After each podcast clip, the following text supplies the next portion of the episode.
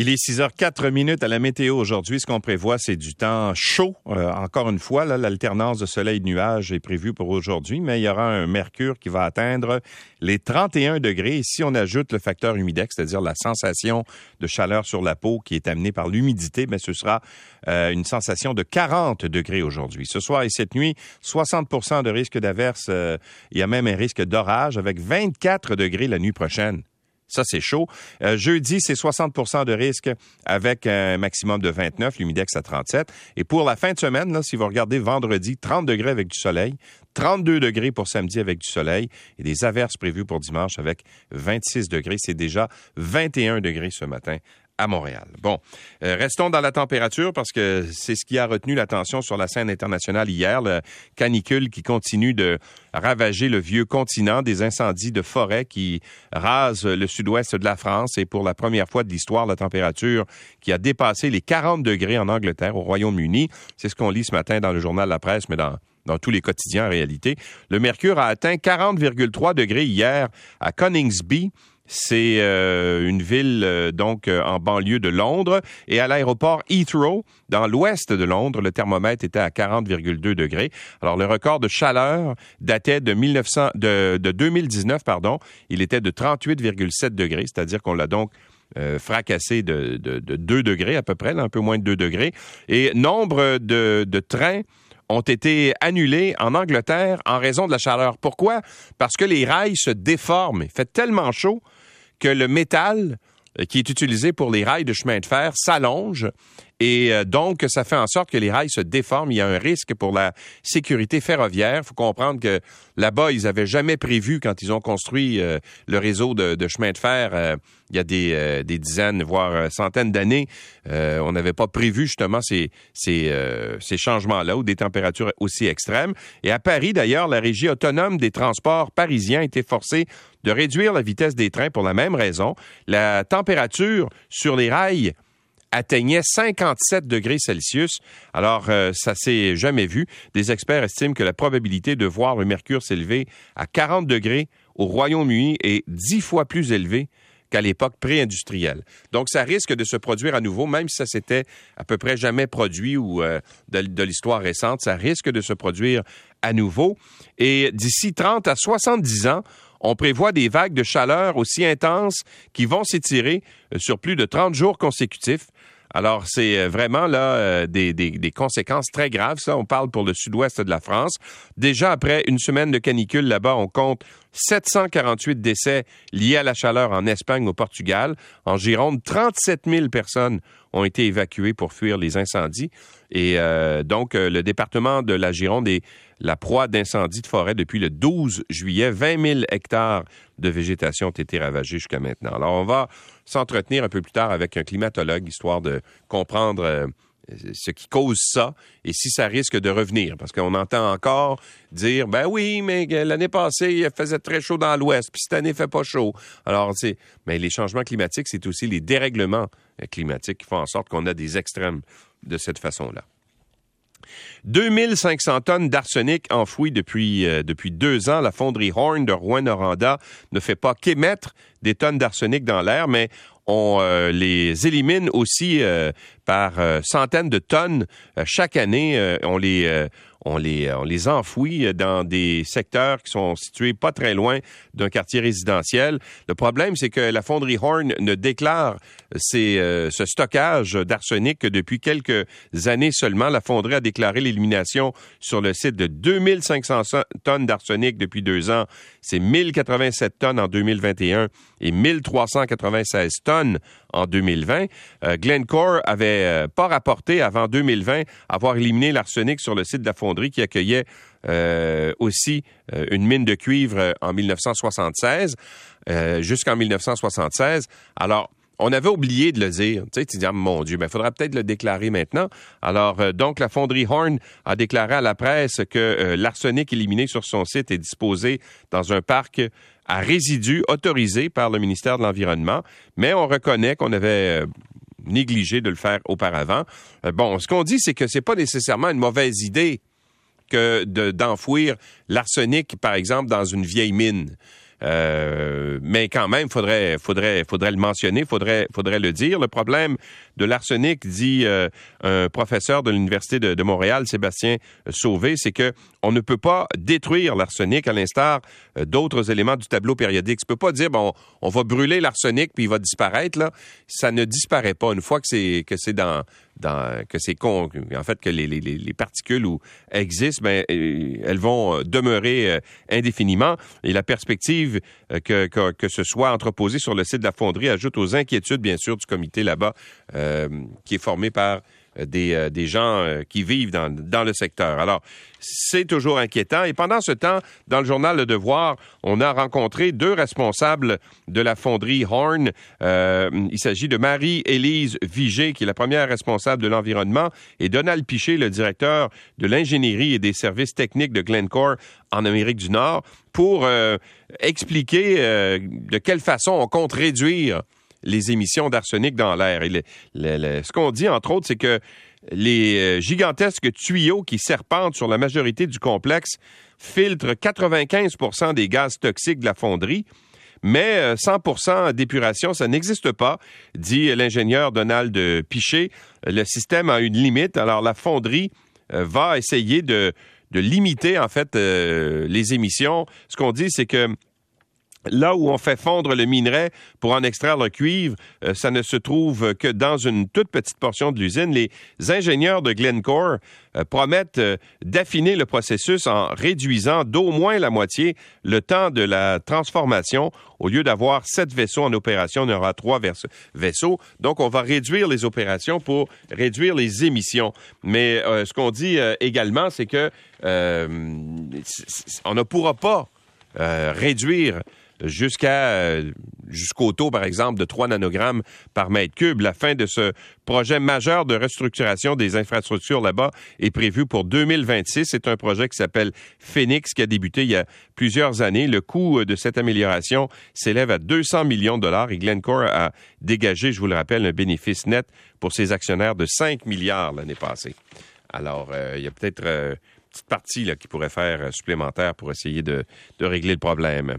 Bon, et euh, ben, à part ça, dans les, euh, dans les autres nouvelles, euh, ça, c'était intéressant. Je suis passé dans ce coin-là, d'ailleurs, hier, en prenant ma marche, n'est-ce pas, quotidienne, dans une mise en demeure qui a été envoyée à la Ville de Montréal. Le CHUM s'oppose à l'établissement du nouveau réseau Express Vélo. En fait, c'est une piste cyclable qui passerait sur la, la rue Vigée, dans le secteur du CHUM, là où, en fait, on, voit l'entrée des ambulances. Il y a une cinquantaine d'ambulances qui se présentent là tous les jours. Et là, euh, le CHUM dit, ben ça n'a pas de bon sens d'installer une piste cyclable à cet endroit parce qu'il y a des risques, bien sûr, qui sont, qui sont liés à la présence euh, de vélos et des, ambulances.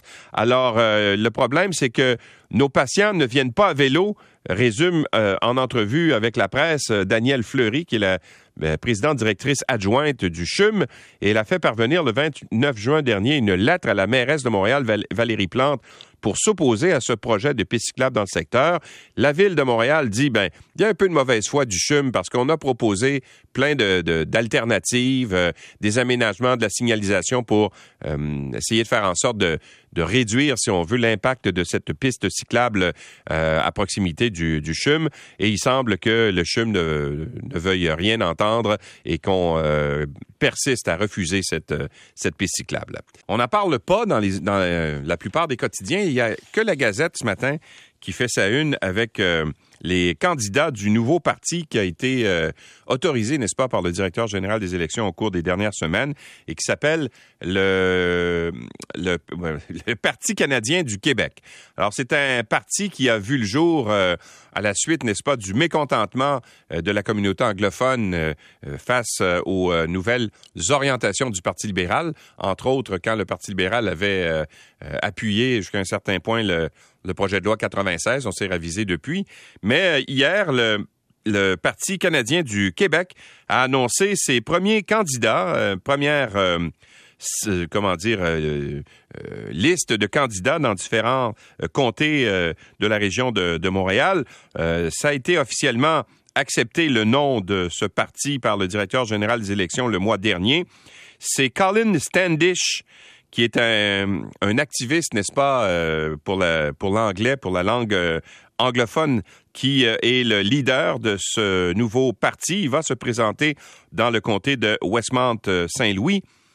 si je ne m'abuse, c'est Jennifer Macaroni qui est du Parti libéral qui est députée dans ce dans ce comté. Et on a également présenté Jean Marié dans le comté de Néligan de Monsef d'Éragie, Jean Lalonde d'Argenteuil, Danilo euh, Velasquez dans le comté de Gatineau et Marc Goen dans le comté de Labelle. Ce sont les premiers candidats, n'est-ce pas, de ce parti à avoir été annoncé.